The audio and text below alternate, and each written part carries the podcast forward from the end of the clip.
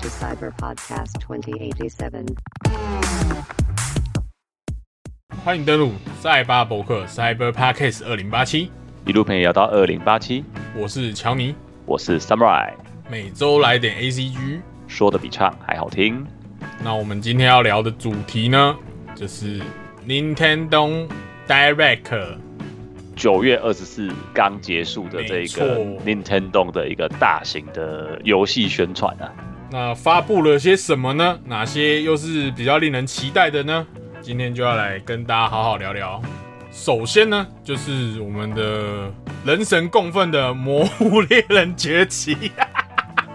为什么人神共愤？诶、说实在的，所有猎人都这对这一款非常的不满，是老腊入吗？还是连新猎人都一样？都有啊，都有啊，都都很不满啊。诶、买了这一款的人没有一个不说干。真的有那么不堪吗？我觉得内容的话，真的比起世界少了很多。内容的丰富度来说，就是少了太多东西了。说真的，就是通关完打完就没有想再继续打的动力。哦，因为过往《魔物猎人》其实大家会一直玩的原因，是因为它可能会有一些力战嘛，你想要去收集到比较强的那种套路的装备。虽然说到后来大家可能都会有一套制服，甚至很多套制服，它还是会有蛮多需要去干，然后去找到练出来的东西这样子。这一款的感觉就是，你就算打到了制服，那你也弄了一堆东西，可是你就是没有想打下去的动力。因为我自己啦，我的判断，因为我我没有买 Rise，我觉得它 Rise 相对来说比较是 for 非原本的那个魔猎人玩家取向。不晓得这样就是乔，你觉得有有没有可能造成说这是原本的传统魔物的玩家会觉得说，像你讲的一样，玩到后来没动力，可能难度也好，或是丰富度也好，正有点简化，其实也没有简化太多、说真的，它其实算是一个新的系统。或者是说它把它变得比较相对友善一点嘛，没有那么的吃技术含量。技术含量样还是有诶、我严格来说没有那么简单。相对于原本世界一样嘛，我觉得差不多诶、它没有比世界简单多少啊。可能最大的问题还是出在，因为你有玩过世界，相对来说，你觉得世界可以玩的要素还是比较多。对，像我前阵子回去玩世界啊，我还是觉得世界很好玩啊，真的是这样。那你觉得最主要的差别在哪里啊？我觉得还是内容跟气氛吧。二零二二年的夏季会推出新的付费内容，你说破晓吗？对它目前看到是有一只新的古龙啦，看起来是蛮帅的啦，但有点像翅膀，有点像风飘龙。哎、有点有点有点有点，如果出新的魔物，当然会让人家很兴奋嘛。毕竟魔物猎人就是希望可以有越来越多的新的物种加入，新的生态系。好了，说相对来讲，世界它无法让世界的玩家就是比玩完之后还是宁可玩世界的话，那代表他还是需要去思考到底他需要改进的是什么地方，而不是单纯在出新的章节这样而已。接下来经典老游戏耶，陆行鸟赛车的系列新作 Chocobo GP，同场最多支援八人竞速，八乘八六四规模的大逃杀玩法。虽然说这个讲是讲大逃杀，但其实就是一般我们可能很熟悉的就是那种马里奥赛车那种玩法嘛，它不是那种围圈的那一种，会限缩场地。限缩场地玩赛车也太痛苦了吧。应该是那个把，名次往后的就会被踢掉啊，我猜应该是这样啊。如果说是那个赛道会一直被关起来，那感觉超刺激耶。第一圈跑完，然后下面一半的人脱队，直接不能跑这个路线，诶、这个好像没有人做这种东西耶、硬变得很哈扣。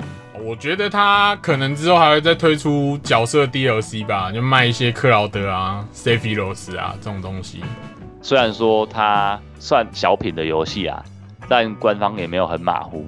十月三号会邀请到千本木彩花跟松冈真诚两位神优来现场游玩，跟大家宣传这样子。哎呦，哎、有兴趣的可以去看一下啦。下一个集合啦！动物声友会鸽子咖啡厅即将回归，季节活动开放万圣节钓鱼大会，还有捕虫大会。这不是号称疫情的时候，家家户户从九岁到九十九岁都能玩的游戏吗？没错动。物森友会，现在还有人在玩吗？我觉得应该过气了啊。坦白说，对啊，我身旁的人好像也没有买这个的，也没再回去了欸。但他真的是很厉害的点，是一开始的那个行销策略非常成功了。哦，真的，真的，真的。那一波应该就让他赚到回本，现在就只是运营，持续的想办法提供给那些不在意新游戏，就是休闲型的玩家，给他们一些新的福利这样子。如果说拥有这款游戏的人呢，到时候可以免费下载相关的更新。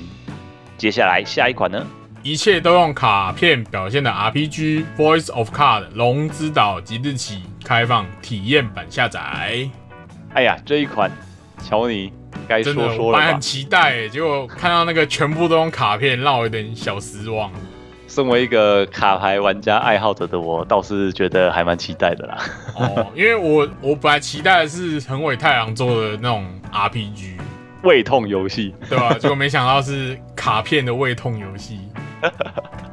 横尾太郎呢，大家应该耳熟能详啦，他就是尼尔系列的制作人，他还没露脸过吧？哎、应该说很久很久以前有露脸，后来他就都戴那个头盔了。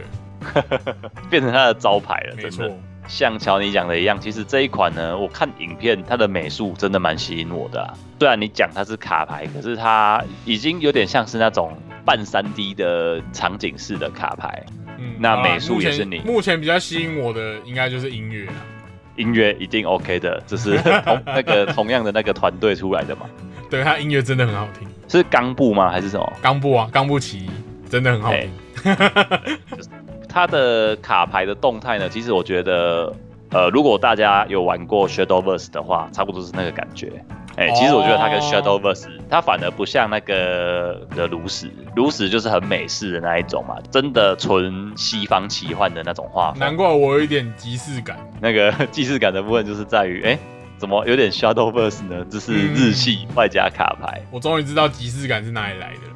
下第一个就是《马里奥派对超级巨星》十月登场，收录 N 六四初代作经典关卡与上百种小游戏，这个真的很棒哎、很棒哎！我应该会买吧？那个如果大家一起玩的话，应该很好玩。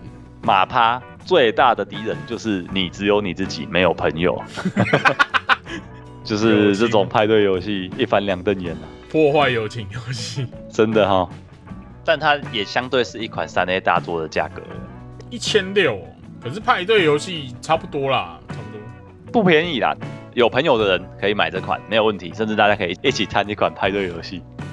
那马里奥就不用多说啦，它就是一个经典的作品嘛，对，它是有把以前的那个经典关卡重新再放进去，它就是那个模式一直经典再加新东西这样进。没错。好的，那喜欢马里奥的人真的不要错过这一款。下一个，面对自身正义的战略 RPG 三角战略发售日确定。Triangle Strategy 战旗耶，对，它是战旗，而且它是那个《歧路旅人》的制作团队做的。哦，难怪我觉得那个画风好像哪边看过，原来是《歧路旅人》。歧路我记得评价也很好，虽然我没玩。一直没入手的点就是它台湾的价格不知道为什么超级贵，Steam 上也没特价，啊是哦，还是原价？就是很贵啊。那我一直下不了手。捏一下，因为感觉好像不错玩，可是好像不到花这个钱就对了。而且它台湾区定价真的特别高哎、不知道为什么，比起日区、美区的价格来说，现在你也不能跨区嘛，我记得跨区有一定几率还是会被锁。对啊，不行啊，跨区会被 ban 啊，ban 完你因小失大更亏。真的还是慢慢等吧。它的美术我觉得还蛮复古的，其实复古的奇幻画风，这个战旗四维的年代还做战旗游戏，真的蛮勇敢的。嗯，我觉得喜欢战棋的人应该会蛮想入手，如果又同时是骑路员的粉丝。总之这一款呢，在明年的三月四号预定会发售。下一个新闻是十月五日晚间播出 Nintendo Switch 游戏《任天堂明星大乱斗》特别版特别节目，最后的特别节目 正式揭最晓最后一位参战斗士。很想要接那句，最后的圈圈就是自身化为圈圈。最后的虽特别节目然没有分就是自身化身为特别节目，这是讲什么乱七八糟的？哦，这个大乱斗哎，最后了哦哇，他是最后一个斗士了哎，他总共已经出来多少啦？八十几个吧，我想那也够多了啦，其实超多啊，超多啊。而且这种大乱斗系列，当然你休闲角色当然越多越好嘛，各种尝试。但是如果你是要玩比赛的，因为我记得大乱斗还是有大乱斗的比赛，它有那个正式的国际比赛，到后来都还是有有一些韩美角之类可以练。为了让这款游戏可以继续的有一些新的特色进来，如果说未来大乱斗要再出新的的话，会不会有什么其他可能性？可能性吗？感觉也是联合更多的其他的明星，有一点天下第一武斗大会，就对了。我对对就是把，所有的游戏、动画、漫画、游戏的角色全部拉进来吧。只是它现在你要把它当成一个火的游戏的历史，其实也不错。下一个，斯普拉顿三全新单机模式，已经灭绝的哺乳类即将回归。斯普拉顿为了避免大家不知道我们在讲哪一国语言，其实它就是涂鸦大作战啊。官方证明为斯普拉顿这件事情，记得之前就是蛮多玩家还是一些实况组，其实有人讲说不太能接受吧。虽然说它是 Splatoon 的直译没错，就有点像宝可梦讲到现在，老玩家还是习惯讲神奇宝贝啦。哎真的，我还是讲神奇宝贝。好的，那我们回到斯普拉顿吧。那斯普拉顿这一款，乔你有玩过他的之前的作品吗？哦，我就玩一下二代而已。他的招牌的那个乌贼娘嘛，对，他的玩法是算是那种嘛占地盘这样子。涂满你的颜色，在你的场地涂满你的颜色，这样。他我觉得比较特别的是，他在这一个游戏类型其实不算是先驱，因为也有蛮多是占地盘的类型的游戏，然后是互相竞赛的。它里面有一些蛮独特的设定，是它可以潜到那个颜色下面去跨地形的移动，这个东西是我觉得是蛮不错的一个设计啦。嘿，所以说全新单机模式到底是什么呢？还是要继续看下去啊。那第九个，Nintendo Switch Online 追加 N 六四、Mega Drive 等经典游戏服务，将推出专属无线控制器。这个我都还没有拿到 Switch，就是自己都还没有买 Switch 主机，都很期待要有这个东西耶。哎、他现在有那个红白机跟超人的游戏，很爽哎、直接玩免费，经典老游戏你也不用再去找主机了，现在那些都是古董了。也不用下载非法的模拟器，有没有？资源性的，你觉得玩起来跟以前差不多吗？那个感觉是差不多，只是你现在拿着一台新主机玩那个旧游戏，大概就是那种感觉啦。对啊，我觉得这这是一个蛮棒的东西耶，因为毕竟它这些老游戏也也不用，其实真的老到不用再卖一次了啊，这都没有翻新的话，它这个服务它是免费还是付费啊？你有会员就是免费啊，买会员免费下载，应该是这样说。我自己有稍微玩了一下那个魔界村啊，哦，还是一样靠北难，魔界村就是经典的难啊。对啊、哦，有够靠北难。而且想知道《魔界村》是一款什么游戏的朋友呢，也不建议你去玩的啦，直接推荐你去 YouTube 搜寻《暗刀 A》，直接转一下采学台看《暗刀 A》，你就知道有多痛苦了。这个真的很推荐大家可以去看啊！算题外话，这是一个很爱玩老游戏的实况组，就是除了刚刚传你讲到的，原本你如果有 Nintendo Switch Online 这一个会员的话呢，你可以免费玩超人跟呃红白机的游戏。那现在扩充包十月下旬出来之后呢，增加了 N 六四还有 Mega Drive。真的好棒哦，Mega Drive 超棒！对，身为一个 Sega 粉，你还是在玩 Mega Drive，想不到二零二一年的你还是玩 Mega Drive，没错。即使你不是假发，你也不是贵，但你还是会玩 Mega Drive。Mega Drive 很好玩呐、真的这再推一下东京相遇好了，去看一下，超棒，东京相遇 真的棒。看一下山田智和。那个应该说这一次除了推这个服务之外呢，它还有怀旧的控制器一起出。哦，那个超棒的，那个是完全一比一，对啊，那个当初 Mega Drive 真的是格斗神器耶，那个怎么敲，不管什么方向都敲得出来。虽然说它的设计很阳春，现在看起来真的很阳春，但是就是机能性来说是 OK 哦，真的是你你用过之后就回不去了。那个拿那一把来打格斗真的爽。因为应该说你从它的设计就看得出来，它跟大型机台的那个是很像的，就是轻重轻重这样子。哎、对对对对对，哎，轻脚重脚，轻手哎轻手重手这样子。那其实它就是六件式的嘛，最早一代是三件式，二代六件式。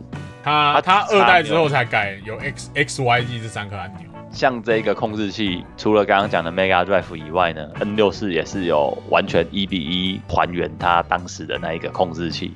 你现在买来纯收藏也是很开心的啦，而且它还有支援蓝牙功能。好，最后一个魔兵今天路山公布首支宣传影片，《性感魔女 Bayonetta》二零二二年再展神威。贝姐又来啦，没错，这个相信粉丝也是期待到不行啦。魔兵惊天录算是很有名的异色类作品，我觉得，而且还是白金工作室出品的动作游戏，更不用说它的游玩性就是赞。我觉得很可惜，二代没有移植，对啊，二代等吧，就等吧。一代我买了啦，玩起来蛮而爽的。应该说，贝姐她在这一个作品里面嘛，她就是魔女打天使这个设定算很潮诶、之前是恶魔猎人，那猎人打恶魔就是这种比较算是老派一点的设定了，直接给你翻过来，对啊，就是翻转嘛，连连性别都翻转了。讲白了是女版的恶魔猎人，嗯，也满足到另一个族群，现在看起来真的还蛮好玩的。而且它的尺度相对恶魔猎人稍稍再大一点，有蛮多的傻逼死。我应该会看首发价格再决定要不要买。这个东西感觉应该是不用担心玩起来会让你失望啊。这一次的那个 Nintendo 整个九月二十四的情报大致上就到这边了，后续的话就再看有什么新的消息吧。